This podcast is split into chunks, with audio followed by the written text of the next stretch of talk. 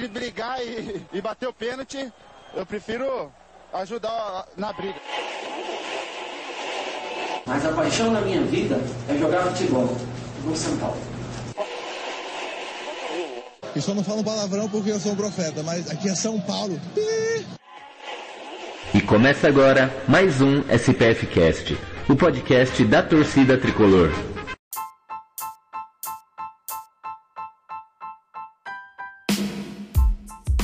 Salve torcida tricolor, começando aqui mais um SPF Cast.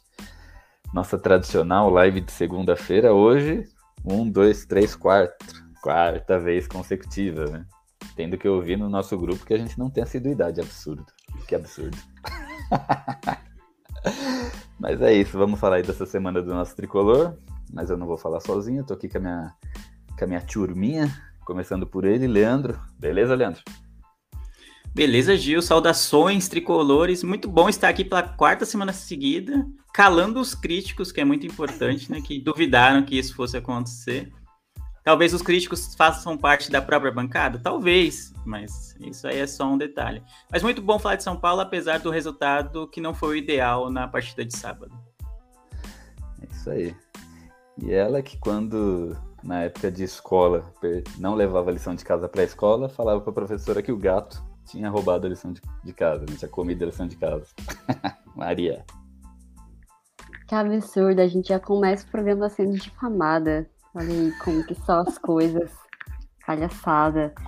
Bom, a, apesar desse, desse detalhe, quero deixar meu boa noite para quem está assistindo a live. Minhas saudações, independente do horário, para quem estiver ouvindo o podcast. Muito bom estar aqui na quarta semana consecutiva. Olha aí, a gente, ao contrário de São Paulo, que quebrou uma sequência aí no Morumbi, a gente está aqui firme e forte. Vamos ver se a gente consegue ultrapassar a marca que o São Paulo quebrou nesse final de semana contra o Ceará, né? Então vamos que vamos. Tem, tem assunto aí para falar, vamos fazer análise. E é isso aí. E é isso aí, vamos aí quebrando barreiras, quebrando nossos próprios recordes. Eu sou o Gil, vamos falar de São Paulo, e vamos aí, vamos começar por esse jogo maravilhoso do final de semana aí dentro, do, dentro da nossa própria casa contra o Ceará. Que deveríamos, né? Ter feito a lição de casa aí duas vezes na frente, à frente do placar, mas levamos o empate nas duas vezes, com é, tomando gol aí com um erro de saída de bola né, e tudo. E aí o jogo terminou 2 a 2 aquela sensação de perder dois pontos, né? Aquele jogo que a gente empata, mas tem aquela sensação que perdeu. Que foi, são os dois últimos, né? Dos dois últimos do brasileiro, né? Contra o Corinthians e contra o Ceará agora. São, foram dois empates com gostinho de derrota que, se tivéssemos ganho, hoje estaríamos na ponta do brasileiro. O que é só um, um comentário, né? Porque eu nem, nem quero isso agora, né? Porque é muita pressão para cima, pra cima desse São Paulo mediano, né? Então deixa ali, né? O bom é ficar ali correndo nas primeiras colocações para chegar no, no, na reta final do campeonato e soltar um turbo, né? Oremos. Mas é isso. É, vamos aí, vamos. Hoje, SPF Cast Technologic novamente. é, separando aí para vocês que estão acompanhando pela live aí. Vocês agora podem acompanhar com a gente aí algumas imagens. Estamos vendo aí a tabela do brasileiro nesse exato momento, onde São Paulo caiu duas posições, hoje está na quinta colocação, com 13 pontos. Último jogo foi esse do final de semana que eu acabei de citar, 2 a 2 contra o Ceará, e o próximo jogo será sábado contra o Havaí. Mas vamos focar no jogo contra o Ceará a princípio, né? Então, Leandro, qual, é, qual foi sua percepção desse jogo aí? O que, que, que, teve de errado na sua, na sua opinião? Eu acho que o que teve de errado foi bem próximo do que o que foi errado no jogo do Corinthians. O São Paulo fez um primeiro tempo muito bom e um segundo tempo não tão bom assim, né? E aí, mesmo contra um adversário que não vem bem no brasileiro, que é o caso do Ceará, o Ceará vem muito bem na Sul-Americana, inclusive, né? Uma campanha histórica. É, conseguiu se classificar. Inclusive, pode estar no caminho de São Paulo caso, caso a gente passe da Católica, né? Na Sul-Americana, mas isso é um outro assunto. Mas no brasileiro não tem tido bons resultados. E em casa, o que se espera de São Paulo era que matasse o jogo o quanto antes, e não foi o que aconteceu. A gente teve chance para isso, mas não matou o jogo, e aí deu aquela boa e velha sopa para o azar, né? O primeiro gol do Ceará sai numa falha bizonha do, do Arboleda.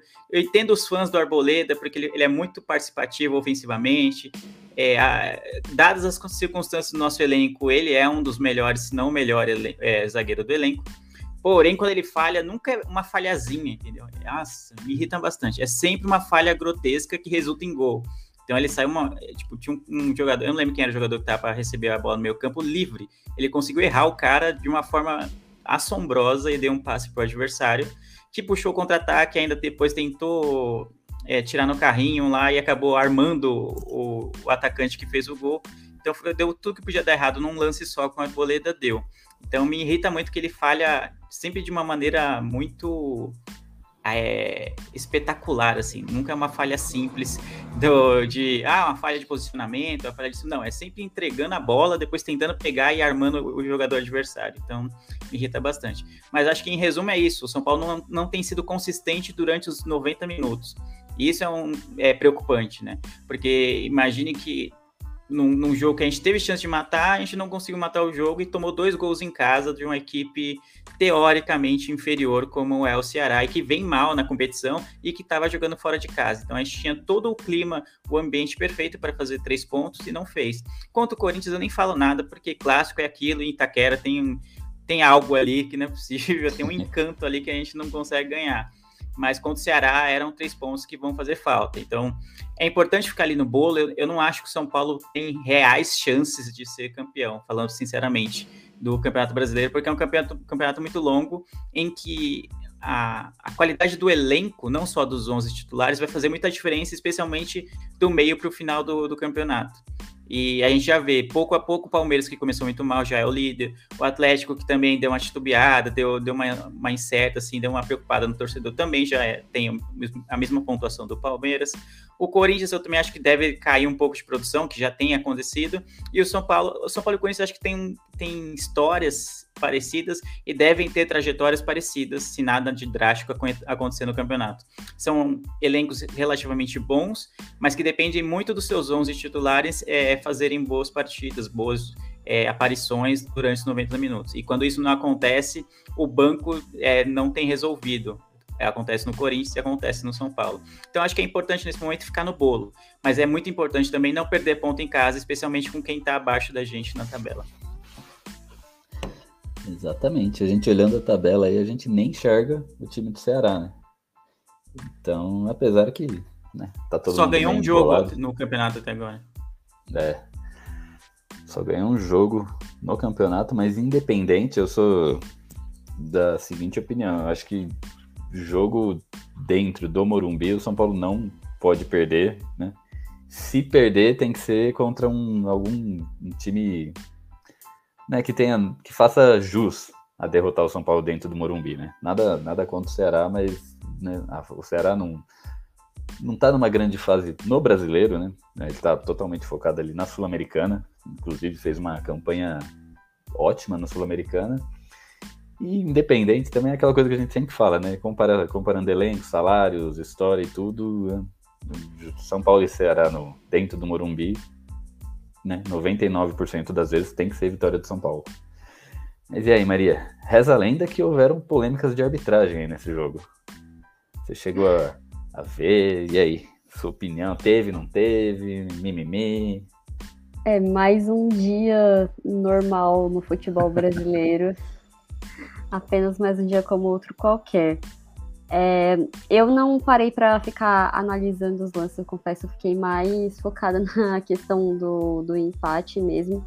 Mas a minha opinião sobre a erros de arbitragem segue a mesma, né? A gente teve problemas de arbitragem no jogo do São Paulo, teve no clássico é, lá do Santos e Palmeiras, e esse, a, a história continua sendo a mesma. A arbitragem é ruim, é, a, a galera lá do, do VAR também o, o, não sei se foi o equipamento, o programa que eles usam, mas sempre umas análises que mesmo é, que não dependem, que o erro não depende só da interpretação do árbitro também, vai depender do erro do, do próprio equipamento, analisando se tem impedimento, se tem toque. enfim, e aí né, a gente está com essa mudança das regras de, de pênalti. É, cada, cada, cada árbitro um dia decide, ah, acho que hoje é pênalti, acho que hoje não é.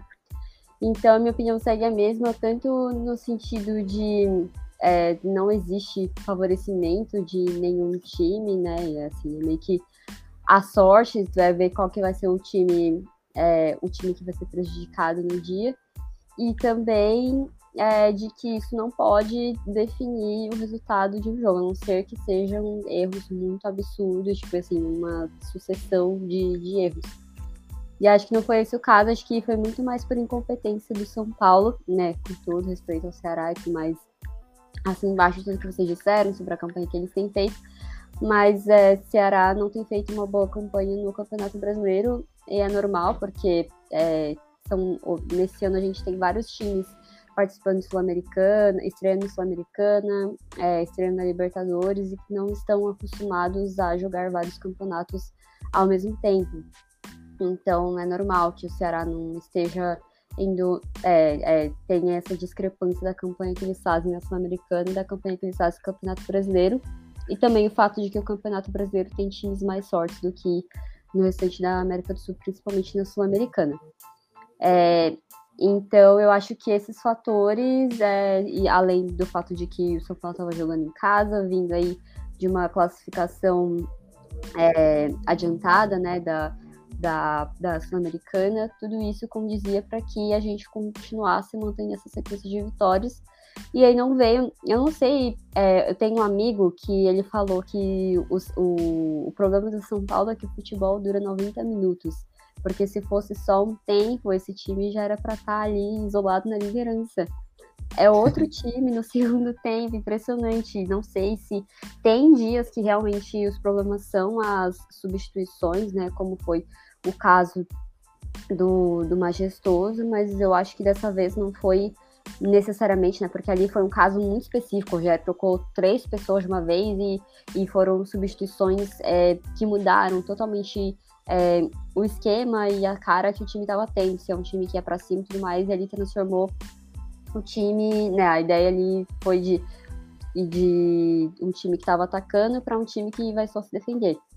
E as mudanças que foram feitas no, no jogo agora contra o Ceará não foi necessariamente isso. É, mas eu não sei se é uma questão de falta de concentração. Realmente não sei o que acontece com o São Paulo no segundo tempo, que parece que apaga. E no segundo tempo não teve nem o, o Calheri, né? Ele sumiu do jogo, não por culpa dele necessariamente, mas porque a bola não estava conseguindo chegar nele. E o São Paulo hoje depende muito disso.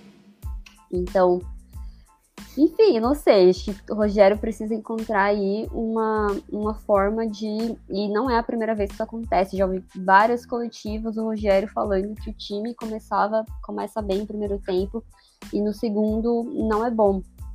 Então a gente está perdendo aí, é, se essa situação não mudar, a gente está perdendo e vai perder pontos preciosos para ficar na parte de cima da tabela, né? Então, é, o próprio Gerson já falou que a prioridade é o Campeonato Brasileiro, que ele já falou também que as coisas precisam mudar, é, é, enfim, precisam focar em, em, mudar essa situação.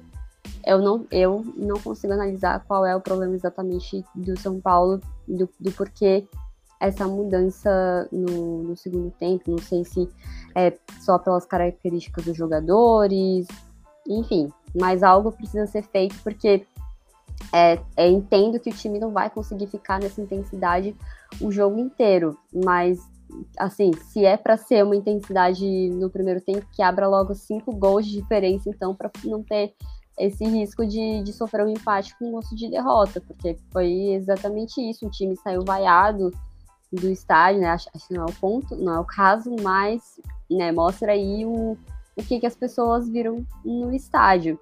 Então, óbvio, né, o São Paulo não é um time para disputar a liderança do campeonato, por mais que, enfim, seja time reconstruído, etc., tem times mais fortes. Eu concordo com o Leandro que a gente está numa situação muito parecida com a do Corinthians, e se, se não houver nenhuma grande mudança, o que não dá para dizer, porque a gente vive no Brasil, então amanhã algum técnico pode cair, é normal, mas é, é importante que a gente não perca esses pontos por, por por erros bobos, né? Tipo, porque não parece.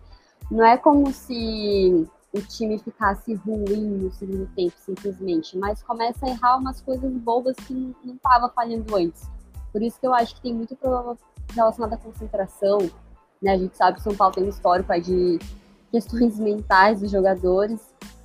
Enfim, então a, o meu ponto é que algo precisa ser revisto nisso, porque senão o time vai perder pontos importantes para poder e vai né, futuramente acabar se preocupando com, com algo que não, não seria necessário, não, não deveria estar se preocupando no campeonato pelo que o time está apresentando agora. Perfeito. Você falou aí de intensidade no primeiro tempo e depois morre. Eu lembrei do, da final da Champions aí. Liverpool amassou o, o Real depois no segundo tempo, nem me viu. Né? Lembrando, obviamente, dois, dois fregueses aí de São Paulo, né? Tanto o Liverpool quanto o Real Madrid. Pois é. Mas... Mas é isso. Fala Caleri também, você falou do Caleri. Caleri nesse jogo fez três gols, né? Só valeu um. é, meteu, verdade. Meteu a bola ali para dentro três vezes. E, já que você falou do Caleri, eu separei um, um tweet barra informação aqui do SPFC Estatísticas. Do, do, na temporada, quem tem as maiores participações nos gols do São Paulo né? E ali é uma ótima surpresa ali é o Rodrigo Nestor em segundo lugar, né? Ele depois do, da chegada do Rogério Senna, ele tá muito mais ofensivo, muito mais participativo, muito mais titular também, né? Porque antigamente é, ele não era tão titular. Mas, né, em primeiro lugar é ele, Caleri, 18 participações, né? Só foram 16 gols e duas assistências. Rodrigo Nestor, 5 gols e 6 assistências. E em terceiro ali, ele, como sempre, nosso amado King Naldo, né, com quatro gols e três assistências. Né? E aí, Leandro, o que você tem a dizer? Quer falar alguma coisa sobre o Reinaldo, sobre o Nestor ou sobre o Caleb? Historicamente, nos últimos anos no São Paulo, o Reinaldo aparece nas estatísticas, especialmente de assistências, né? Porque ele faz 800 cruzamentos por jogo, acerta dois e de vez em quando sai um gol e também porque ele bate pênaltis, né? ele é o batedor oficial de pênaltis, então quando ele tá em campo, e ele é um ótimo batedor de pênaltis, é, diga-se de passagem, ele não me lembro da última vez que ele errou um pênalti, então é natural que ele esteja nessa estatística. Mas o crescimento do Nestor acho que é o principal destaque desse top 3 aí, no, porque ele tem feito o papel que eu esperava do, do Igor Gomes, de ser alguém mais ofensivo, alguém que chega é, em condições de finalizar, em condições de dar um passe é, que vai virar um gol ou virar uma chance aguda de gol. O Rodrigo Nestor antes ele, era, ele jogava muito mais recuado, no meu modo de ver, então ele pouco chegava perto da área. Então era muito difícil você dar assistência e fazer gol quando você está jogando tão longe da área. Então hoje o Rodrigo Nestor tem mais essa chegada, imagino que seja incentivado pela, pelo Rogério a pisar mais na área, né? Ser um, um volante mais um meia mesmo de criação, de armação, ajudar nessa criação de, de, jogadas. Então é uma boa surpresa. Eu esperava isso do Igor Gomes. É, é, era isso que se via nele quando ele surgiu. E, mas não, não é o que tem sido a realidade. Mas é muito bom ver o Nestor em boa fase, assim. É, a gente costuma ser muito. A torcida do São Paulo, em geral, costuma pegar muito pesado com, com, com os meninos da base e tal, porque se cria uma muita expectativa de que todo mundo vai ser um novo Kaká, é, um novo Denilson, um novo Lucas Moura e coisas do tipo, e a gente sabe que não é assim que funciona. Então a expectativa é tão alta que as críticas são muito pesadas em torno de quem vem da base, né? Porque foi criado esse, sabe, esse afã tal em cima deles. Mas o Rodrigo Nestor foi um que conseguiu dar a volta por cima, como o Sara conseguiu no ano passado, como outros jogadores que vieram da base, o Diego Costa também dá para falar disso, que era um jogador que a gente via quase fora do elenco, assim, pelo clima que não existia para ele jogar, e hoje é um titular absoluto. Então é bom ver quando os meninos conseguem superar as críticas e conseguem desempenhar um futebol vistoso. É, é isso aí, falou, falou tudo. E o Caleri é em ótima fase, inclusive o Caleri ele alcançou ali um status no contrato que agora o São Paulo precisa comprá-lo, né? Vai comprá-lo tal. E aí se planejando aí para fazer uma compra parcelada do Caleri. Pô, mas essa aí, essa aí é, a, é a o precisa comprar bom, assim. É como, você, é como se alguém me obrigasse a comprar uma camisa do São Paulo, assim, entendeu? É algo que eu já ia fazer, entendeu? De qualquer jeito. Você vai, ah, o Leandro, você é obrigado a comprar esse mês uma camisa do São Paulo. Poxa, vou ter que fazer sacrifício. Droga. O Caleri é, tem, tem que ser comprado, mano. Tem que ser comprado. E com ele, o, o ataque de São Paulo é um com ele, é um muito inferior quando ele não tá, ou quando ele tá num dia ruim, assim. Então, não tenho que se questionar, mesmo que não fosse essa cláusula, né, essa, esse gatilho aí de compra não tivesse sido ativado, ele teria que ser comprado, que senão aí, aí sim a gente tinha que começar a olhar para a tabela e se preocupar. E é importante pontuar que o valor de compra dele vai ser menor do que o do Pablo. Ah, importantíssimo. Aí, importantíssimo. benefício por um lado é uma pena, né? Porque o Pablo vai reinar nos assuntos de São Paulo por anos, né? Porque sempre que chegar nesse assunto de quais as maiores compras de São Paulo, sempre vai aparecer o Pablo no, no assunto, né? Então, é, o Pablo, ele infelizmente, ele tá numa estatística do São Paulo aí que vai durar alguns anos. Todo ano vai. É ruim e, é, e, não é culpa do jogador, né? É, o desempenho ruim dele, você pode acreditar ele. Mas o valor que foi pago é culpa exclusivamente do São Paulo, que aceitou pagar. O empresário jogou o preço, ou o clube, o Atlético Paranaense jogou o preço, o São Paulo achou que merecia pagar. Então é esse tipo de escolha, de decisão da diretoria que tem que ser questionada. E é sempre muito pesado quando o jogador se torna a maior contratação da temporada, ou então a maior contratação de um clube como é o caso do Pablo. A mesma coisa que eu vi recentemente com o Patrick de Paula no, no, no, Botafogo, acho que a gente até comentou sobre isso aqui. Cria no jogador uma pressão que não existia e que não, não traz benefício algum. O, o cara ser o mais caro da do, a, a contratação mais cara da história do clube. É muito ruim isso. Mas agora já era, né? O Pablo tá aí não, né? Esteve aí por alguns anos e vai conviver com esse estigma por longos anos, porque eu espero que ninguém, o São Paulo não pague em ninguém mais do que já pagou no Pablo, né? Então. é verdade. E eu tentei separar uma fala do Rogério Senna, mas dessa vez eu não consegui. Aqui na coletiva, onde um repórter pergunta para ele referente ao Luciano, né? E dizendo que o Luciano ele tá muito entrando muito pilhado nos jogos, né? Se isso é decorrente a, a má fase que ele está tendo no, nos últimos meses, né? Talvez nessa temporada, vamos dizer assim. Né? Porque ele está tá sofrendo né, com a falta de gols, né? não está se encontrando muito bem.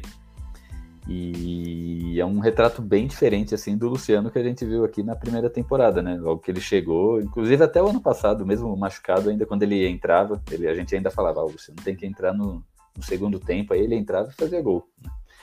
E aí queria ver o que, que, vocês têm a dizer, Maria, primeiramente, sobre o Luciano. O que está acontecendo, essa má fase? Você acha que ele está em.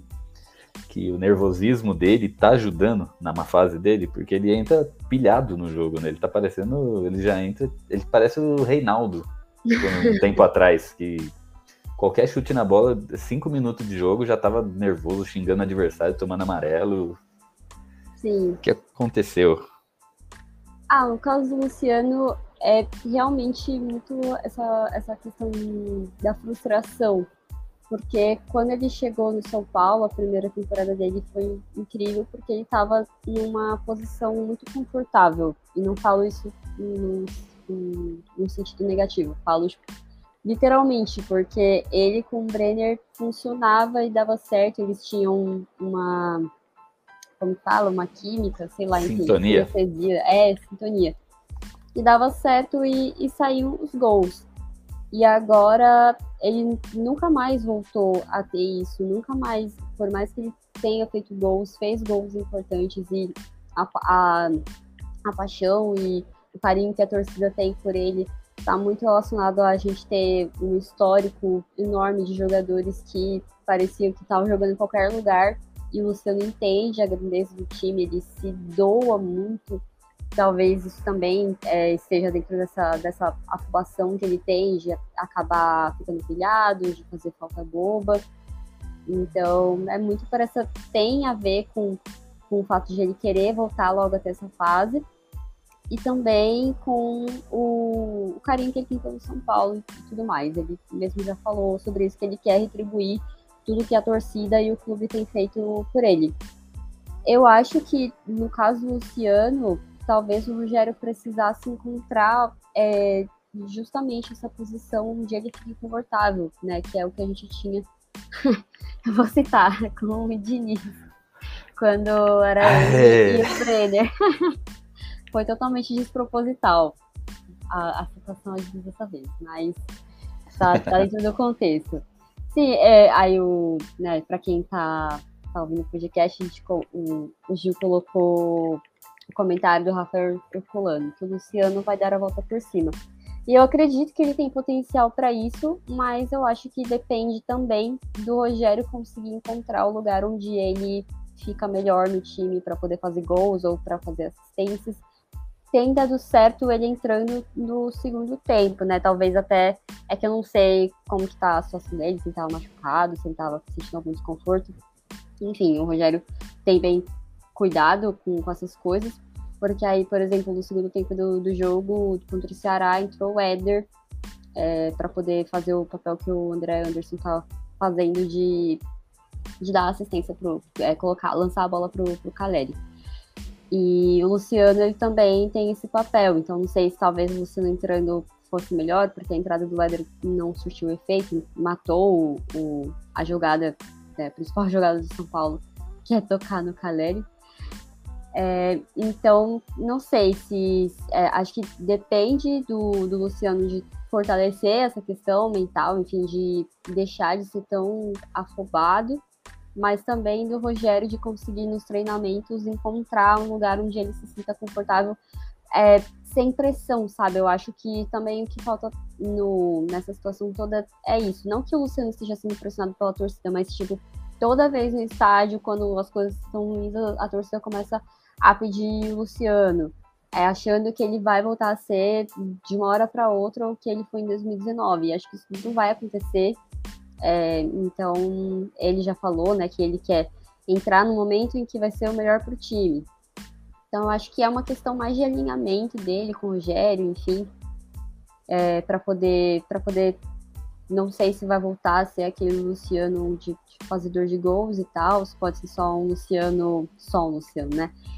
Ser um Luciano que dá assistências, mas acho que isso é com o tempo. É, é, o Rogério nunca falou sobre tipo dispensar o jogador ou alguma coisa assim, né? Como a gente já viu em outras situações. Então eu acho que ele é, vai continuar fazendo parte do elenco, pelo menos para essa temporada, e o Rogério Ceni vai conseguir encontrar uh, um esquema ou enfim uma forma de jogar em que o Luciano consiga ser melhor aproveitado. Mas ele precisa se acalmar realmente. E aí é o, é o trabalho que eles têm que fazer lá dentro do São Paulo.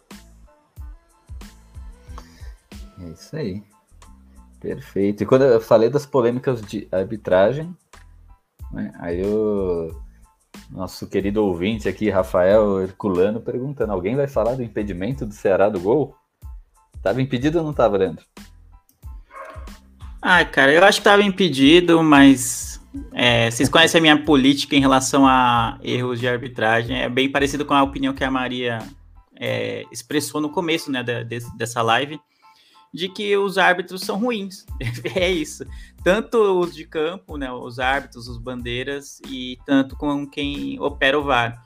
E, e as determinações, as recomendações da CBF são muito vagas às vezes e deixam margem para algumas interpretações que a gente não consegue entender. No caso do, do gol do Ceará, foi um impedimento que, do meu modo de ver, pelo que eu vi na transmissão, eles pararam, pararam o, o frame, né, para determinar ou não o impedimento quando a bola não tinha saído ainda do, do, do pé do, do, do jogador e tal. Então, sabe? Então é um erro básico, para meu modo de ver. Eu acho que estava impedido.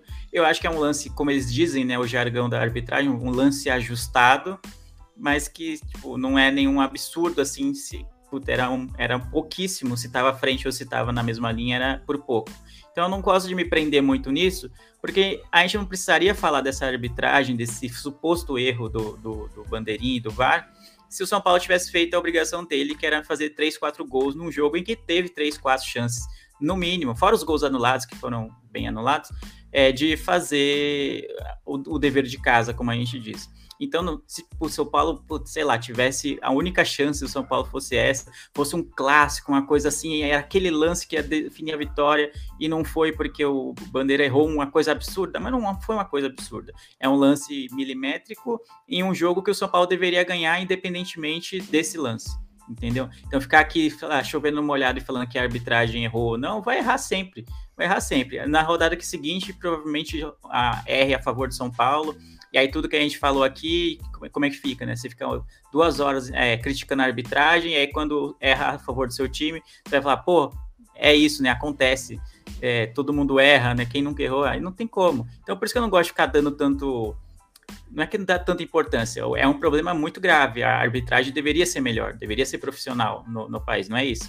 Mas num, a partir do momento que os clubes são coniventes, aceitam esse nível de arbitragem, aceitam esse nível de, de, de recomendações, regulamentos no Campeonato Brasileiro, então não vai sair muito disso. Então, a menos que fosse um erro muito absurdo, um bizarro assim, aí acho que valeria mais atenção, eu acho, em relação a isso. No mais, o São Paulo deveria ter feito 3, 4 gols, então ficar falando de impedimento, eu acho que não, não cabe, não. Sobre o Luciano, que a Maria estava comentando, eu acho que é isso. A torcida quando pede o Luciano, acho que é mais um anseio de que ele volte aos bons tempos que a gente viu nele no São Paulo do que propriamente coloca ele que ele vai resolver o jogo. Ele não tem resolvido os jogos há um bom tempo mesmo. Mas a, a raça, a determinação que ele sempre entra, o respeito que ele tem com as cores, com a camisa do São Paulo, é o que fazem com que ele ainda seja muito querido pela torcida, mesmo sem ter um desempenho é, esperado, assim. Então é isso ele jogou a sua melhor fase, é bom, é bom falar, né? Já que foi citado o nome que tem que ser citado todo podcast, que é de Dom Fernando Diniz, que conseguiu extrair o melhor de Luciano é, na sua passagem pelo São Paulo, porque ele jogava um pouco mais recuado do que ele tem jogado agora com o Rogério. Ele jogava quase como um meio armador, assim, do que propriamente como um atacante, né? Do que como um nove, como um fazedor de gols. E aí, mesmo estando mais atrás, é, estranhamente ou propositalmente, ele acabava é, tabelando mais, tocando mais na bola, pegando mais confiança até e chegando fazendo chegando em condições também de tanto dar assistência quanto de fazer o gol. Ele criava muitas chances de gol para os atacantes do São Paulo. É, e também também chegava em condições de finalizar muitas vezes por jogo. Então foi uma fase realmente mágica, mas que ele estava num esquema que estava meio que girando em torno dele. O Diniz mudou o posicionamento dele para que ele fosse peça central naquele ataque, mesmo sem ser um 9 de ofício ali, sem ficar como posicionado na frente como fica o Caleri hoje. Então era uma circunstância completamente diferente. E eu não acho que o Rogério vai tende a colocar ele dessa posição novamente, porque hoje ele tem muitos meias nos quais ele confia. Tem o Nestor, que está jogando bem, tem o Igor Gomes também, que é um homem de confiança do Rogério. Então, para colocar o Luciano numa maneira mais recuada, como meia, como um homem de criação, algo como o Klopp faz, tenta fazer com o Firmino, muitas vezes no Liverpool, ele teria que abrir mão de um desses meias. E eu acho que ele não vai fazer isso. Perfeito. Agora eu queria tirar um minuto 60 segundos desse programa aqui para parabenizar aí nossa, nossa, nossos meninos da base que esse final de semana aí conquistaram a Europa, né? Éder Militôncio e Casemiro, Casemito, como, como dizem, né? Nossos garotos aí que saíram da base de São Paulo, né? O Militão, que jogou aqui como zagueiro, como lateral direito, saiu muito bem do São Paulo, Casemiro teve seus bons momentos também, mas né, chegou a sair não tão bem. Mas hoje se mostrou um grande jogador aí. Os dois é, têm muito. costumam, né? Comentar do São Paulo aí nas suas entrevistas, né? Falar que guardam certo carinho, certo, certo amor pelo time. E que a gente sabe que futuramente pode resultar em numa volta aí, né? Quando eles tiverem seus 47 anos. Só se for o Militão, Paulo. né, mano? Não, não, só se for o Militão. É. O Gil tá numa boa vontade com o Casimiro aqui, que tá brincadeira, né? Não, é mesmo? Não, ele já falou já, mas... mas ah, Gil, isso aí, aí, é... É só pra não, não ficar mal na fita, né? Media training chama isso. Pode ser, é... pode ser. Concordo. E, tá Você falar do Lucas não, Moura, que tem realmente intenção, desejo de voltar ao São Paulo, eu boto fé 100%. Porque Sim. ele sempre faz questão de falar do São Paulo, de eh, postar que está assistindo jogos, de quando ele vem ao Brasil, ele vai ao Morumbi, como esteve no Morumbi no, no jogo contra o Ceará. Ele sim tem um carinho muito grande pelo São Paulo. O Militão e o. Especialmente o Casimiro foram jogadores que passaram, prestaram bons serviços aqui. O Casimiro saiu de, realmente debaixo de críticas, é bom, bom lembrar desse, desse detalhe mas que, especialmente o Casemiro, não tem tanto carinho assim não pelo São Paulo. Acho que é muito mais media training, assim, de falar, falar coisinha certa só para pô, deixar aquela possibilidade em aberto e deixar o torcedor um pouco iludido, do que, do que propriamente um desejo dele de retornar ao futebol brasileiro e, e que dirá o São Paulo. Não acho não. Parabéns pelo título da Champions League. O mal venceu novamente, mas é isso. Né? Obrigando. Olha isso que absurdo, cara. Tortura nesse programa. O Gil. Tortura no entretenimento. Leandro torcedor do Liverpool dá parabéns para os jogadores do Real Madrid. É verdade. O Gil véio. fez de propósito, né? Claramente é... de propósito. Não, se eu tivesse lembrado Contado. disso, tinha feito bem pior mesmo. Nossa, mas, uh, mas não, mas eu tô, tô com o Leandro, eu torci muito pro Liverpool. Mas não suporto o Real Madrid. Já ah, ganhou 27 apenas pelo caos. Não foi o que aconteceu. Ótimo, maravilhoso. O que eu queria tenho... comentar só do, do Militão é que, para quem. Eu sou muito, muito, muito fã daquele site The Players Tribune. Eu não sei se assim se pronuncia, mas enfim. Que é o site lá que os jogadores eles é, escrevem. Escrevem não, né? Tipo, é aquele, aquele formato de texto que a pessoa escreve o texto, mas aí tem um jornalista por trás que deixa num formato bonitinho. É, e aí, antes da, da final da Champions, o texto que eles publicaram foi do Militão. E ele cita o São Paulo. O texto não é o foco, né? Ali é ele falando sobre é, ele ter chegado numa final de, de, Champions League. Mas ele cita o Rogério Senna no texto, ele agradece, porque é, falando que foi ele que confiou, foi o Rogério que confiou nele para poder aparecer no São Paulo da forma que ele apareceu. Militão foi um jogador muito importante pra gente, eu sofri muito quando ele foi embora porque ele foi o primeiro lateral direito decente que jogou aqui desde a, a saída do Cicinho, na minha opinião, pelo menos. Então eu sofri um pouco, sofri um pouco, sofri bastante. Mas, enfim, eu não gosto do Real Madrid, mas eu não. É, eu nunca gostei do Real Madrid, sempre tive ranço do elenco, mas o elenco desse ano, tipo, vai, tem uma galera legal além deles dois, tem o Vini Júnior, tem o, o Rodrigo, eu não consegui Rodrigo. chamar ele de Rodrigo, eu só consegui chamar ele de Rodrigo, que já ficou assim na minha cabeça. Então, que bom, espero que eles possam é, demonstrar esse bom futebol, os que forem para a Copa do Mundo, que demonstrem isso da seleção brasileira também. Então, parabéns aí aos jogadores, infelizmente, do Real Madrid. É isso, fazer o quê? Paciência. Mas é isso mesmo. Também, também tem essa opinião também. Não, não gosto nem um pouco do Real Madrid, mas já que foi campeão, acho que não, a gente não pode deixar de comentar aí dois jogadores que saíram dos nossos ninhos, né? O famoso Made in Cotia. Mas é isso. Então, né? É, então, podemos falar sobre sorteio da Sul-Americana. Foi sorteada a Sul-Americana são Paulo vai jogar contra nada mais nada menos do que a Universidade Católica. Time aí que não traz... pode ser, né? Não pode crer. Não pode, não pode crer. Cara, traz... tremendo. Eu não me lembro a última vez que eu vi um, um time que vai jogar contra o São Paulo tremendo desse jeito. Sei lá, Exatamente. foi na década passada. Ou seja, perdemos, né? Perdemos. Exatamente. E, e, já, que, já, que, já que vocês estão comentando sobre o Não Poder Ser, eu trouxe pra gente falar sobre ele, né? Então já Maravilhoso. Explique, explique para quem está no áudio sobre esse tweet que estou mostrando na, na nossa live agora. Fazendo a, a, a leitura, é, o, a Universidade Católica postou no Twitter oficial que o, a, o, o rival, né, o, o time que eles iriam enfrentar agora na fase de mata-mata da Sul-Americana, é o São Paulo.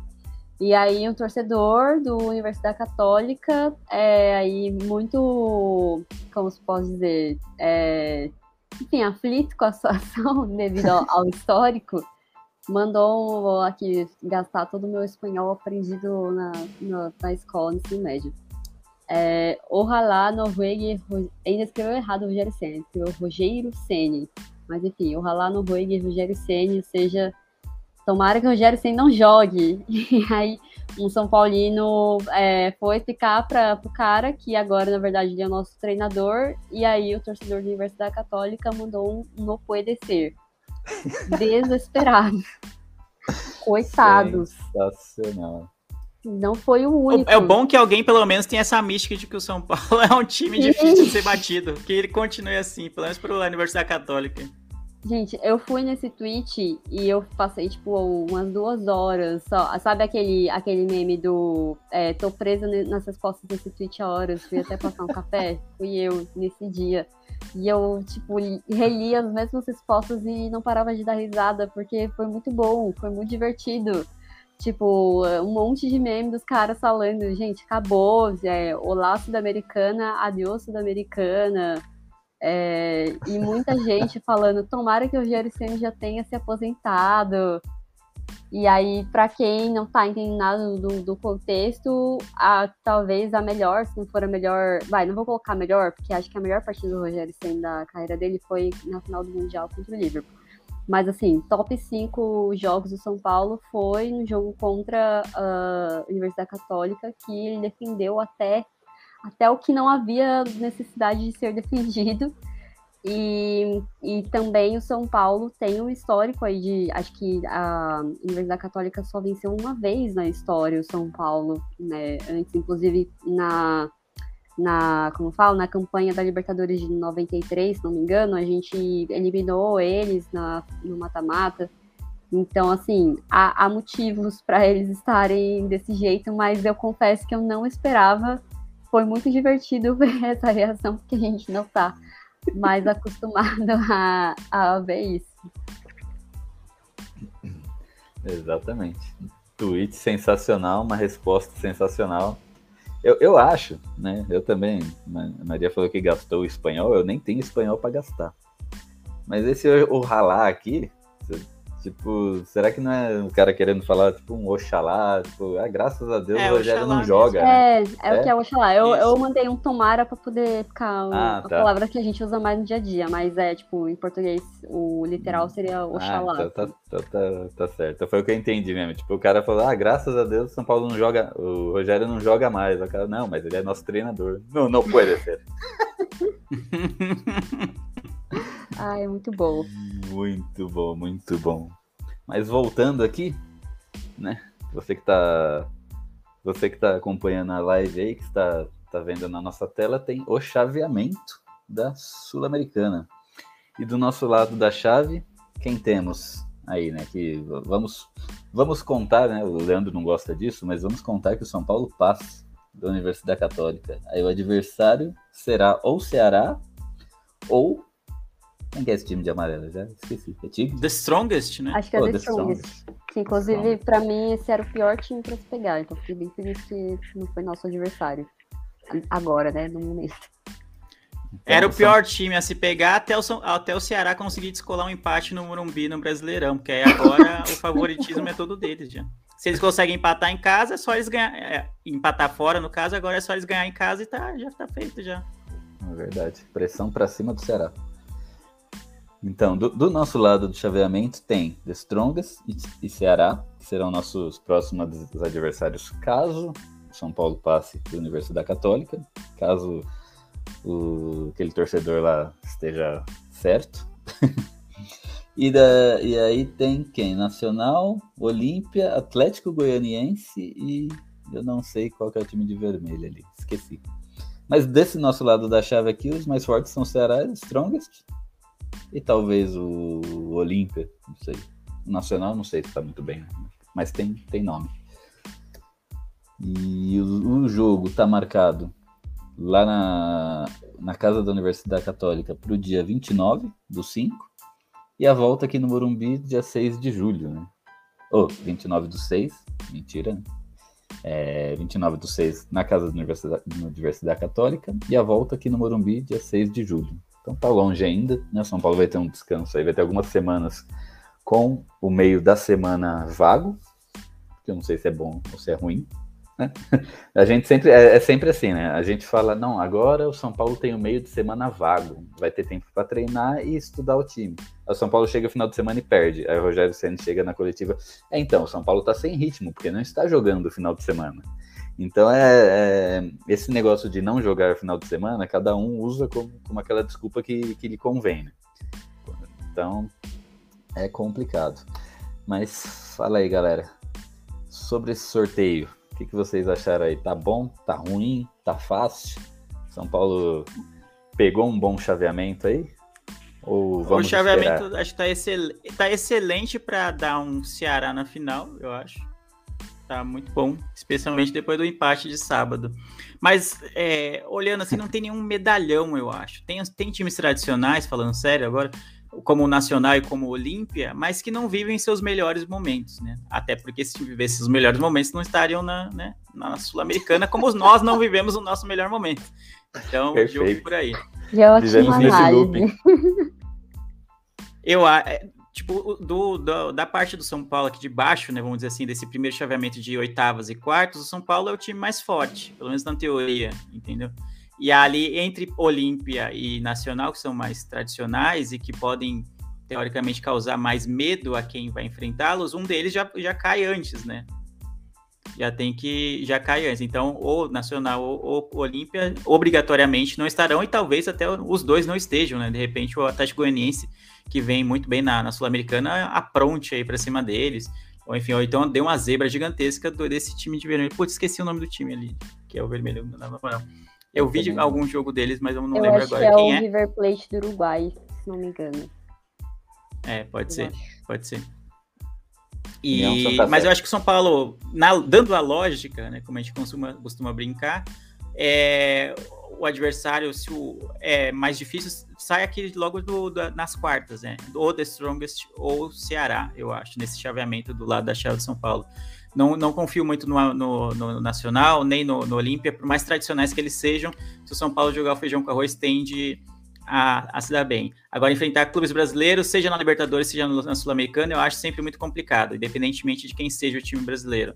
Então, mas por mais que eu quisesse que o Ceará passasse, até porque se for para ser eliminado, que seja para um, um time brasileiro que siga adiante, um time como simpático, né, como o Ceará era e tudo, seria legal. O problema será pegar um The Strongest da vida em que todo mundo sabe como é a, a altitude, os problemas que, que é jogar fora contra o The Strongest.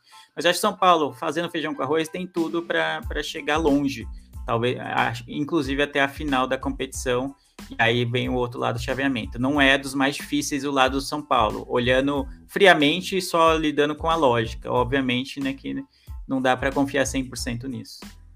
Será o destino? Será que tá escrito nas estrelas Rogério Ceni versus Ceará numas quartas de final aí? Porque, né? É, A torcida do Leão vai, do Lion vai perdoar o Rogério pela 50 vez, tal qual a esposa de Arthur Aguiar, para que o Rogério elimine o Ceará no eventual confronto. Então, porque, né? Pra quem não, não mora numa caverna e gosta de futebol, sabe que nos últimos anos Rogério Ceni e Ceará foram eternos inimigos aí, né? Rogério comanda- comandando o Lion, né? o tricolor do, do Nordeste, Fortaleza, tricolor do Ceará. E agora, né? Corre-se o risco de umas quartas de final de Sul-Americana, né? É, que é, tem um peso para todos os times, mas para o Ceará tem um peso muito grande, que, né, é, se eu não me engano, me, corri, me corrijam, né, primeiro campeonato internacional do Ceará, né, fez uma campanha sensacional aí na fase de grupos, então esse, esse campeonato ele já faz parte da história do Ceará, então é uma história que pode ser um pouquinho, né, manchada, né, né, entre aspas, né, por uma derrota aí pelo Rogério Ceni, que é um algoz histórico aí do Ceará, né? Mas e aí, Maria? O que, você tem a dizer dessa sul-americana, do chaveamento, do encontro, talvez, né? Olha, eu já contando com o encontro, do talvez encontro Ceni versus Ceará. Mas ia ser Torcedores, bonito. Calma. O Gil tá parecendo jornalista de é, debate bola, assim, que o time tá na oitava, oitava de final da Libertadores e já tá, já tá fazendo o 11 contra 11 contra o Real Madrid já no Mundial. Vamos fazer Já 11 comprou contra a 11, São Paulo e pro Ceará. É, bom, acho que o São Paulo não caiu do lado. Se dá para dizer que não é o mais difícil, com certeza é o menos fácil, porque é o lado que tem mais brasileiros. E aí a gente tem pela frente, se passar a Universidade Católica, tem ou um time brasileiro ou um time de altitude. Então, não, não, não sei o que dizer sobre se vai passar, se não vai, porque é, tem, tem essas, essas complicações, e aí, beleza, tem tempo para descansar, para treinar, mas tem tempo para acontecer de tudo, né? Pode, vai que, né? Tomara que não, não, mas pode ter lesão, pode. Enfim, pode acontecer qualquer coisa nesse meio do caminho. Tem um mês ainda pro, pro jogo de ida. Então, assim, meu único, quando eu tava tendo sorteio, meu único desejo era não pegar o The Strokes logo de, de, de cara. Mas aí a gente, se passar dessa, dessa fase, pode pegá-los. Então, não sei, vamos ver. Assim, o São Paulo tem time para chegar na final? Tem. Vai chegar? Aí outros 500 vai depender de muitos fatores, porque é o que a gente vem falando desde o início do ano. Isso daí ainda é um time em reconstrução, por mais que as coisas estejam dando mais certo do que elas estavam dando no ano passado, né, nessa altura do campeonato, não é ainda um time que, nossa, vai chegar na, na final, é, enfim, do que estiver disputando. E o próprio Jerry né, falou que, é, como é que ele tinha dito? Bom, ele vem dizendo que a, o foco é o Campeonato Brasileiro, não é a Sul-Americana. Então, vai que nesse meio do caminho, ou é, tem algum jogo importante do brasileiro, vai que o São Paulo está disputando a liderança, será que ele vai colocar o time titular para jogar? Não sei, são muitos fatores. Então, vamos ver o que vem por aí. Não dá para saber ainda, mas o que, eu, o que eu tenho a dizer sobre o chaveamento é que eu acho que a gente colocou, é, caiu do lado mais difícil por ter mais brasileiros e assim, esses times que são tradicionais, é, é, é exatamente o que o Dani falou. Tipo, beleza, eles são tradicionais, mas eles estão jogando Sul-Americana. Então, isso não quer dizer nada. E assim, o, o, grupo lá do, do Cuiabá, que o Racing estava praticamente classificado, passou o time mais fraco da chave, esse meu tipo, que é nível Ayacucho, então, não dá, não dá para dizer nada sobre, sobre time forte, sobre time tradicional. Os times fortes da Sul-Americana são os brasileiros. Eu aposto numa final brasileira, inclusive, então eu acho que a gente caiu do lado um pouco mais complicado justamente por causa disso, né? Então, mesmo que consiga passar todas as, as fases aí até a semifinal, vai que pega um São Paulo e Atlético Goianiense. Gente, o Atlético Goianiense demitiu o técnico da LDU. Tipo, a LDU, quando teve lá o jogo de ida, o técnico foi demitido depois da goleada do Atlético Goianiense. Tipo, isso, daqui, isso daí é um dos eventos mais aleatórios da história do futebol, mas aconteceu. Então, é, nada, nada impede que, que eles não sejam capazes de, se o São Paulo chegar até a CM e o Atlético Goianiense também, que eles não eliminem a gente. Então, tudo pode acontecer. E aí o negócio vai ficar, acho que o, a principal preocupação tem a questão da altitude, se pegar o The Strongest numa eventual quarta de final. Mas a minha maior preocupação são os times brasileiros, independente da etapa do, do, do da chave, do, do chaveamento. Então, é por isso que eu acho mais difícil o nosso lado, ou o outro lado.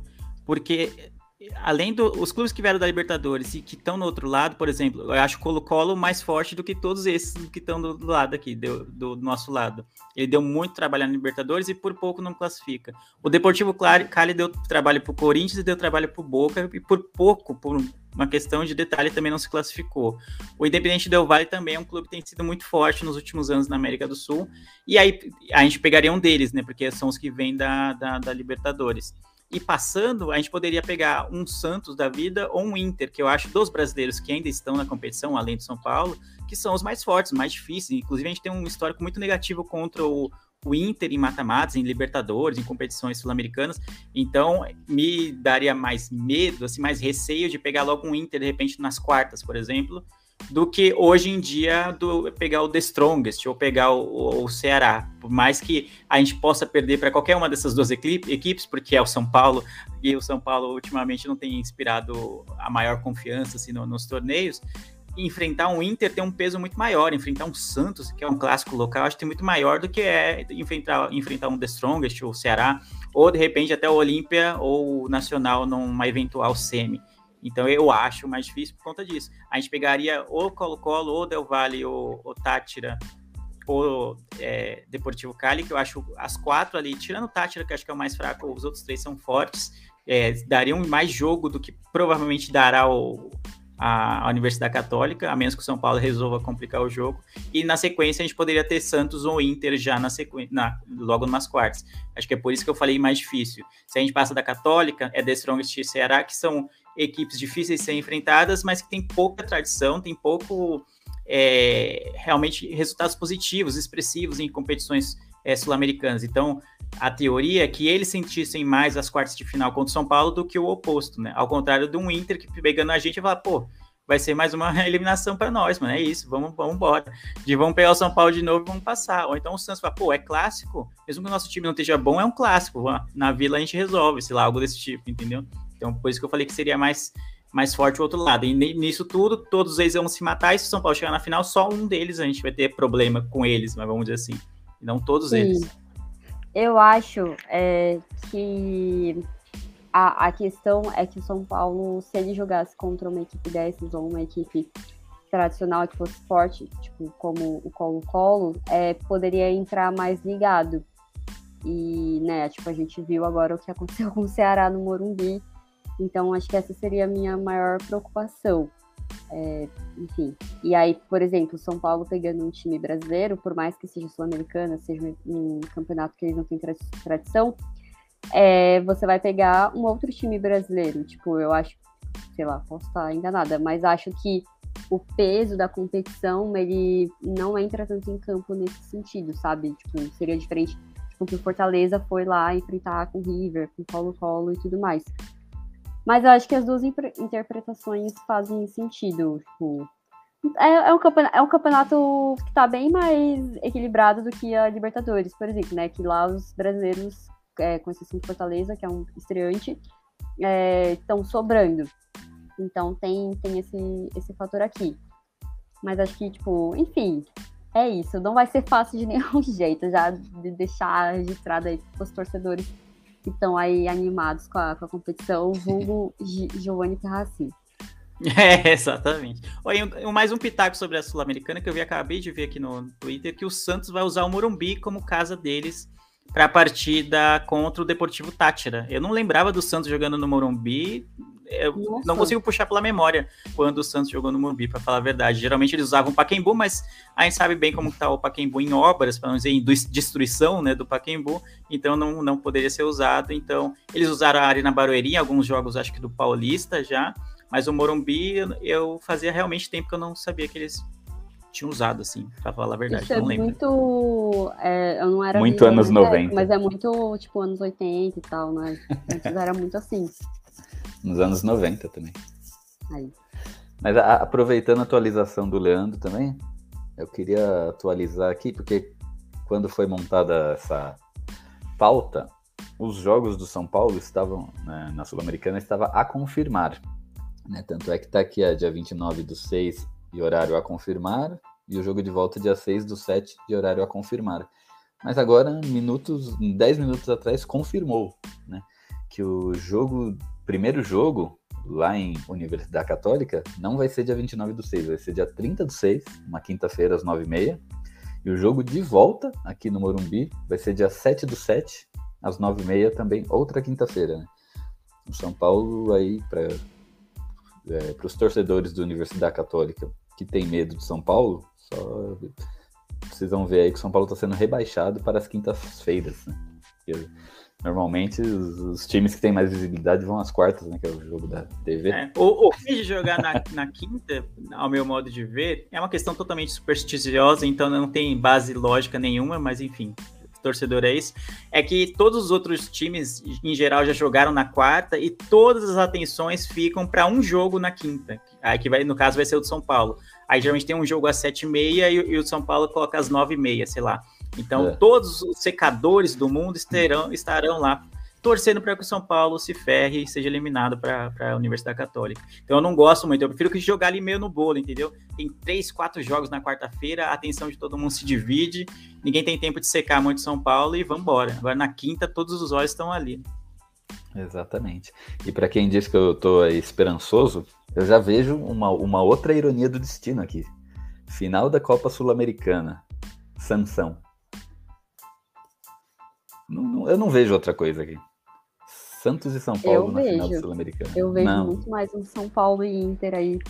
Não. a cara, É, a cara do é, São Paulo tem mais chegar cara, no final e ser eliminado pelo Inter. E entregar a paçoca pro Inter, com certeza. Não, vai ser Sansão aí. Clássico paulista. Clássico entre aspas, né? Que Clássico- Clássico, entre aspas, é a mais. Não, não, verdade, verdade. Não, verdade não, né? É a minha opinião. Eu não acho o jogo contra o Santos clássico. Não, e não, tô, não tô inferiorizando o Santos, né? Não tô falando Que isso, não, imagina. Eu acho que jogar contra o Santos é igual jogar com a Portuguesa Santista, mas não tô inferiorizando, não. Não. Não, porque. Não é claro, não sei também se clássico é a palavra correta, mas tipo. Vá, São Paulo e Santos. Vocês ficam tensos? Vocês ficam nervosos? com o Santos. É, eu acho que é meio forçado. Ah, e o Sansão. É meio forçado porque já fizeram o derby Corinthians e Palmeiras, aí teve que encaixar o São Paulo com alguém. Mas eu acho, eu vejo aí muitos São Paulinos que jogo contra Palmeiras, contra Corinthians é muito mais fervoroso do que contra o Santos. Contra o Santos, normalmente, é... perdeu, ah, perdeu pro Santos, beleza. Né? Mas eu acho que isso é muito mais porque o Santos não tá numa fase muito boa há algum tempo. Tipo, quando o Neymar tava jogando, era Não, mais é. hard. Tipo, não chega a ser o nível Palmeiras e Corinthians, mas era uma rivalidade. Tipo, era uma rivalidade. Agora eu acho que tem muito, pelo menos eu acho isso. Mas eu, tipo, pra mim, sanção é sanção, é clássico e é isso aí, tem que vencer mesmo.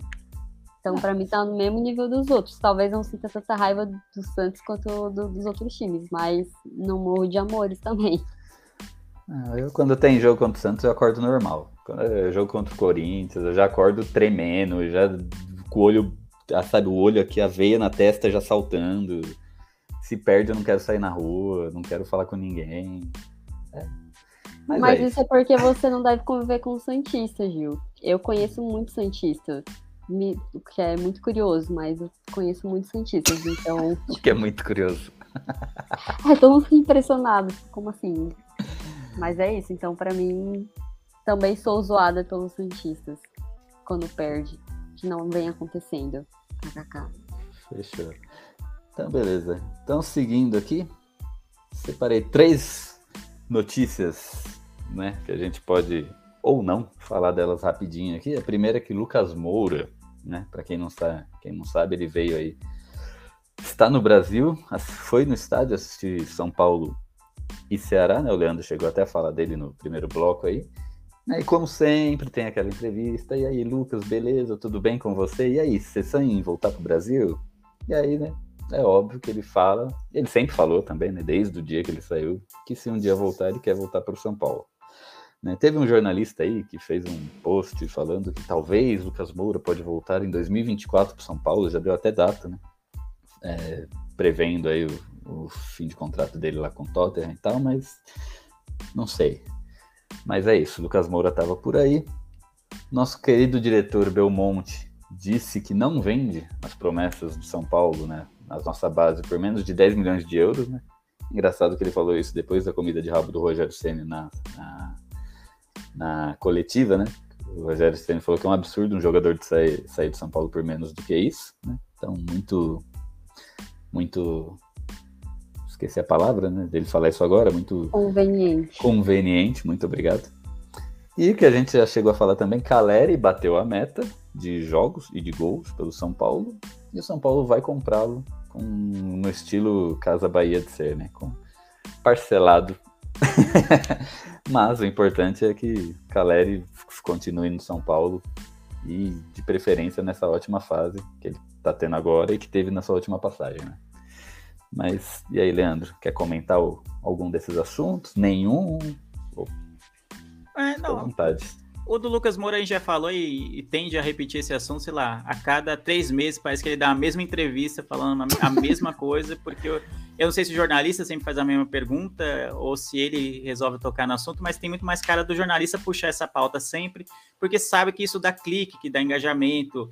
Um grande jogador que está na Europa falar que quer voltar para o São Paulo vai gerar curiosidade na torcida. Eles vão querer saber se tem alguma novidade em torno disso ou se é só mais do mesmo. Mas até aí você já clicou na notícia, já clicou no link e já foi. É, o objetivo foi alcançado. Então, acho que é mais do mesmo. Eu gosto muito do, do, jeito que o Lucas trata o São Paulo desde que ele saiu. Isso é maravilhoso. Tem um pouquinho de, ah, de cavar uma vaga, né? No, no futuro, sim, mas ele tem muito carinho, ele gosta do São Paulo, ele acompanha os jogos, então isso para mim é fantástico.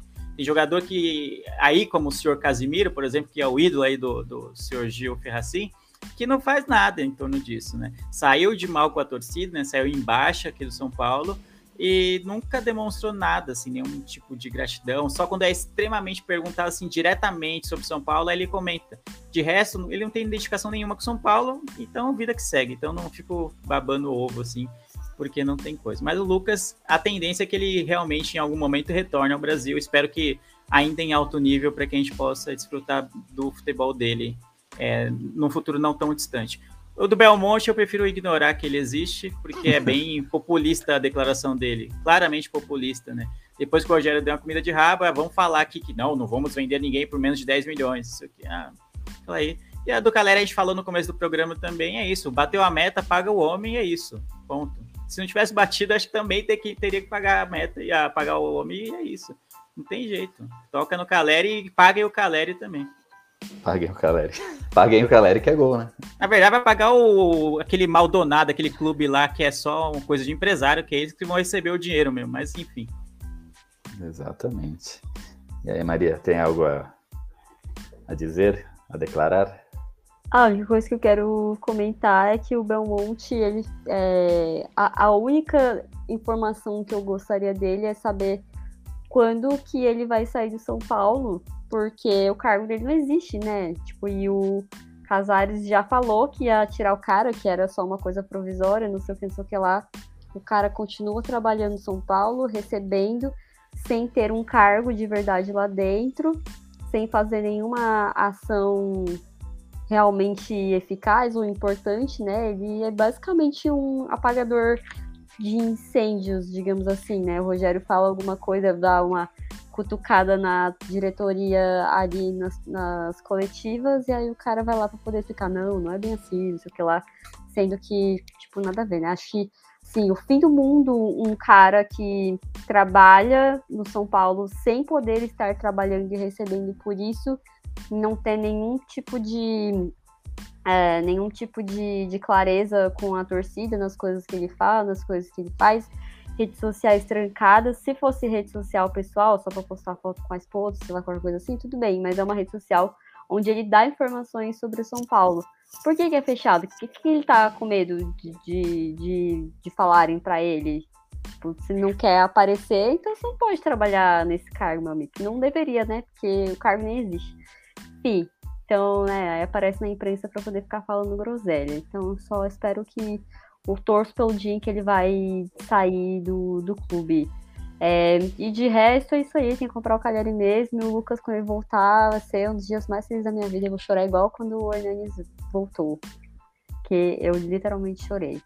Então, mas não sei quando que vai acontecer isso daí, não. Tipo, enfim, depende de muita coisa, né? O cara joga no Tottenham, então muito complicado. O bom é que joga no Tottenham e tá acostumado a não ganhar títulos. Né? Então vem pro São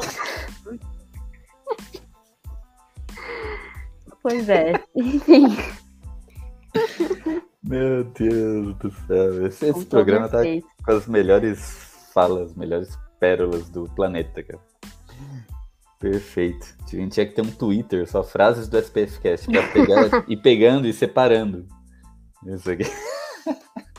Porque não pode se perder com, no espaço-tempo isso. Fazer um cortes do SPFcast. Nossa senhora. Mas é isso. Sábado, dia 4 de junho, nosso próximo compromisso aí pelo Campeonato Brasileiro, Havaí versus São Paulo. Lá na ressacada, às 19 horas. E, né, eu sei que tá longe, mas o que, que a gente pode falar? sobre esse jogo aí, sobre o que a gente espera, né? Eu fiz umas anotações aí que tá aparecendo pra galera, que é um do. que é o que já dá pra se falar em antemão, são os possíveis desfalques do São Paulo, né? Quase meio time de desfalque. O São Paulo tem aí três jogadores no departamento médico, que é o Sara, o e o Andrés Colorado. Dois jogadores suspensos para esse jogo, o Igor Gomes e o Rafinha, e um convocado pela seleção de seu país, que é o Arboleda. Né? Então, daqui até lá, o que pode mudar seria apenas a galera que está no departamento médico que poderia se curar da noite pro dia e jogar, né? O que a gente acha que a gente Ou sabe que não vai acontecer. E aumentar. É, exatamente. E quem tá suspenso, tá suspenso. Quem tá convocado, tá convocado. Não se desconvoca. Né? Então aí o São Paulo vai para esse jogo com meio time aí, de, praticamente de desfalque. Né? O que esperamos desse jogo aí? Vitória na certa? Goleada? Ou mais um mais alguns pontos perdidos para conta aí, Leandro? Cara, jogar contra o Havaí na ressacada é, é sempre traiçoeiro. Você olha a tabela, eu nem sei em que posição está o Havaí agora na tabela do Brasileirão, mas geralmente você olha a tabela e o Havaí está sempre brigando para não cair quando ele está na Série A.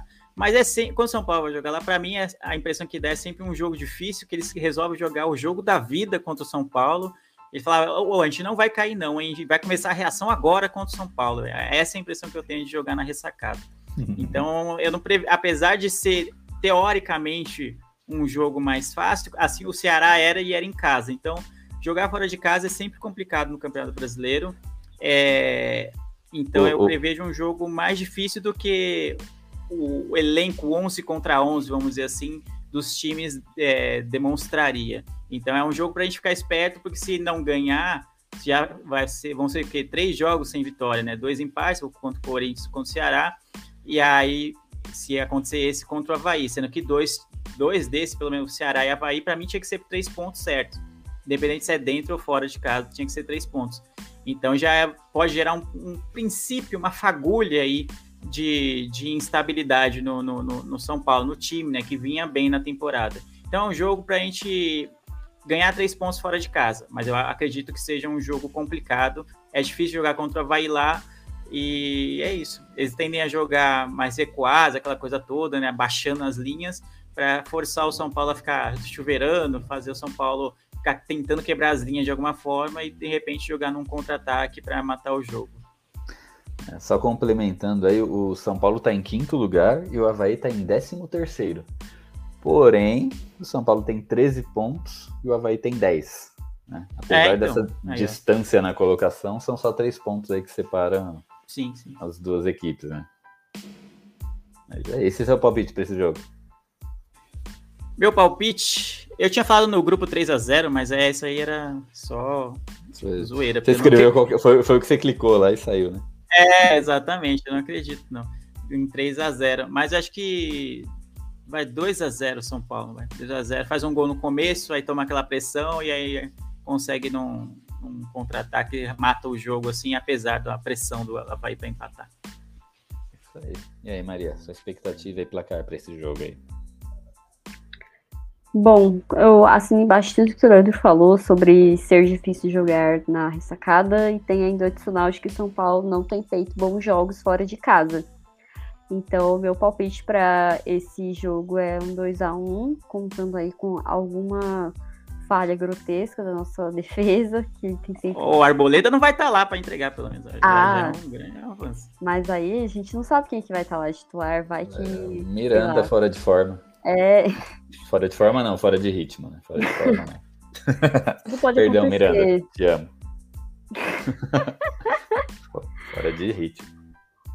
É, então acho que dá um 2 a 1 é razoável. Vamos ver o que o São Paulo vai, vai buscar, mas é realmente um jogo 100% traiçoeiro que, né, ao, ao menor ao- aliás, ao, ao menor descuidado, à menor falta de atenção ali, a gente pode levar um gol, voltar para casa com a- um famigerado empate com um gosto de derrota, né? Justamente porque tem, tem todas essas questões que, que a gente citou. E o Havaí não tá tão atrás assim em, em pontuação do São Paulo. Então, apesar de que eu dei uma olhada, os últimos resultados do Havaí não têm sido muito bons. Mas vamos ver. Eu não, não ainda não tenho. É, acho que se o jogo fosse em casa, eu até apostaria nesse resultado de 3 a 0 Mas eu ainda não tenho confiança do São Paulo jogando fora, independente da posição em que o, o time adversário está na tabela. Perfeito. Só complementando, o Havaí vem aí de três derrotas, né? Então é a cara deles acordarem aí contra o nosso. São é, eu tô falando. Eu nem sabia nada do Havaí na, no campeonato e já coloquei o script certinho. que é sempre o mesmo. É, exatamente. E é isso aí. Eu acredito que o nosso tricolorzaço vai ganhar de 1 a 0, vai trazer a vitória aqui para para São Paulo para dar aquela tranquilizada ali, né? Na, na tabela aí. Né? São Paulo não sair do primeiro bolo aí, que, que isso é muito importante, né? Independente de ter como objetivo título ou não, o primeiro bolo do Campeonato Brasileiro aí é, é obrigação para São Paulo e a gente não pode desgarrar, porque depois que desgarrou aí começa as desculpas. Ah, mas agora nosso foco é sul-americana, é Copa do Brasil, Brasileirão deixa para lá. E aí vai acontecer igual ano passado, né? Teve 17 vagas para Libertadores. São Paulo conseguiu ficar fora ainda. Né? Então isso não pode acontecer e nem pré-Libertadores também que não é não é legal para o nosso para um time do tamanho de São Paulo, né? Para quem quer fazer um planejamento, porque pré-Libertadores é, são datas horríveis. Então São Paulo tem sempre não, que o, brigar o... da Libertadores para cima. Exatamente, concordo. E o pior é que a sequência do São Paulo, teoricamente, era fácil, né? Começava com o Ceará, após o clássico, que é o clássico com o Corinthians, é, é um dos jogos mais difíceis do, do, do turno. Era Ceará, vai ser é, Havaí, depois Coritiba e América Mineiro. Então, o Curitiba tá bem no campeonato, mas em geral deveria ser, ser quatro jogos que era, era para garantir ter 12 pontos aí. 12 pontos, entendeu? Para a gente fazer até uma gordurinha para jogos tipo clássico, jogar contra o Inter, jogar contra o Flamengo, que a gente já jogou, mas jogar no, no retorno de repente pode acontecer uma derrota contra o Galo, sabe? Jogos que a gente sabe que são pedreiras sempre, independentemente do elenco desses clubes. Agora, se não, não faz o resultado contra esses teoricamente mais fracos, aí complica, porque você vai ter que tirar essa diferença depois contra adversários que a gente vai sabe que vai ser difícil. Vai ser o Flamengo, vai ser o Galo, vai ser o Palmeiras, o Corinthians, o Santos, mesmo que você fale que não é clássico, coisa desse tipo, vai ser difícil de, de ganhar lá, ganhar no Morumbi também é difícil deles. Então, é por isso que é ruim perder ponto para times que o São Paulo tem mais tradição, tem teoricamente o melhor elenco, e ainda especialmente quando joga em casa. Contra o Curitiba e contra o, o Havaí vai ser fora, pelo menos. Mas ainda assim, é, teria que voltar com duas vitórias, eu acho. Mesmo com o Curitiba bem, deveria voltar com duas vitórias. Ou talvez uma vitória contra o, o Havaí e no máximo um empate contra o Coxa, já que ele está num bom momento. Mas algo diferente disso já é para se ficar preocupado, assim. Perfeito. Então é isso aí. Acho que hoje já entregamos o que dava para ser entregue. Né? Acredito que a gente já pode finalizar. Entregamos mais que o São Paulo no segundo tempo, né? Perfeito. Aqui a gente joga os dois tempos, né? Não é só. Isso. Não é igual São Paulo nem Liverpool, não. Ah, desculpa, Leandro. Ah, mas o senhor está sendo leviano com a partida do Liverpool, porque o, o, o senhor Courtois jogou a partida da vida dele e salvou o, o, Real Madrid também no segundo tempo, especialmente naquela bola do Salah ali. É, que ele Nossa. pegou com um antebraço ali, uma defesa que raiva, era volante, assim, entendeu? Chute então, do está sendo também. leviano com a equipe de Liverpool, a maior equipe de Liverpool, inclusive, né? Que me desculpe a Maria. Sim, vou até sair que vai ter treta agora. É Nada a declarar. Então, Maria, faça suas honras. De... Pode ter um direito de resposta aí, se, que, se quiser, fique à vontade. Que isso. O Everton tava aí disputando rebaixamento, tem nada para falar. Melhor ficar quieta. É, bom, gente, obrigada aí por mais um, nos acompanharem em mais um episódio. Foi um prazer estar aqui. Espero que a gente é, esteja no, no, próximo, né? Que o podcast aconteça. E se Deus quiser falando de uma vitória, pelo amor de Deus. E é isso aí. Obrigada por estarem com a gente. Para quem quiser me acompanhar fora do SPFcast, eu tô no Twitter com arroba e estou no o Contra-Ataque. Para quem quiser acompanhar é, o conteúdo sobre o futebol mais ligado à política, é só seguir a gente nas redes sociais, o símbolo é uma bola de capotão. Tem todas as redes, tem podcast, tem o Medium. E já me antecipando aí, o Leandro vai falar do onde vocês podem encontrar o Tenho Miopia. Eu participei do Miopia dessa semana. Então escutem, que além de ser podcast do Leandro, você vai me ouvir também. Então é isso aí, até semana que vem. É isso aí. Eu tomei um susto que eu acabei de ver que amanhã chegou uma mensagem que amanhã vai estar 8 graus mais frio do que hoje. Terrível. Nossa, Leandro? aleatório esse comentário, né? Mas tudo Foi. bem. Totalmente Do aleatório. nada. Agora são é a tempos hora de difíceis ale para quem gosta de calor, né? É, não são tempos difíceis para quem gosta de calor, porque o frio está aí, infelizmente. Não sou nenhum fã do frio. Mas enfim, muito obrigado por mais uma live, mais uma gravação. Quarta seguida é essa, né? Quarta seguida, você é louco. Rumo à, quinta semana seguida. Curiosamente, depois que a gente começou a gravar, o São Paulo decaiu de, de desempenho, então liguem os pontos aí, liguem os pontos do que está acontecendo, mas é sempre bom falar de São Paulo, fazer essa terapia de grupo aqui, junto com os nossos telespectadores né, nas lives do YouTube e também com quem está ouvindo como podcast posteriormente. Então, muito obrigado. Como a Maria falou, tem um podcast é, de cultura pop, né, de séries e filmes, que chama Miopia. Toda semana tem episódio novo no feed. E essa semana, curiosamente, a Maria esteve lá para falar de atores que fazem sempre o mesmo papel. Então ficou bem legal, bem divertido o podcast. A gente falou de grandes ícones da teledramaturgia, como Adam Sandler, é. The Rock, Tony Ramos, Antônio Fagundes, pessoas que você sabe que é o mesmo personagem, só muda a skin, né? Só muda a roupinha dele e vão embora. Engraçado que você disse isso, me veio Adam Sandler na lata, assim, ó. Pá! não eu tem só como. aceitei participar desse episódio pra, que era uma desculpa pra falar de Adam Sandler. O Adam Nada. Sandler é, o- é o Fernando Diniz da Maria. É basicamente. Meu Deus! Fernando Diniz está para mim como Adam Sandler está para a Maria. Perfeito.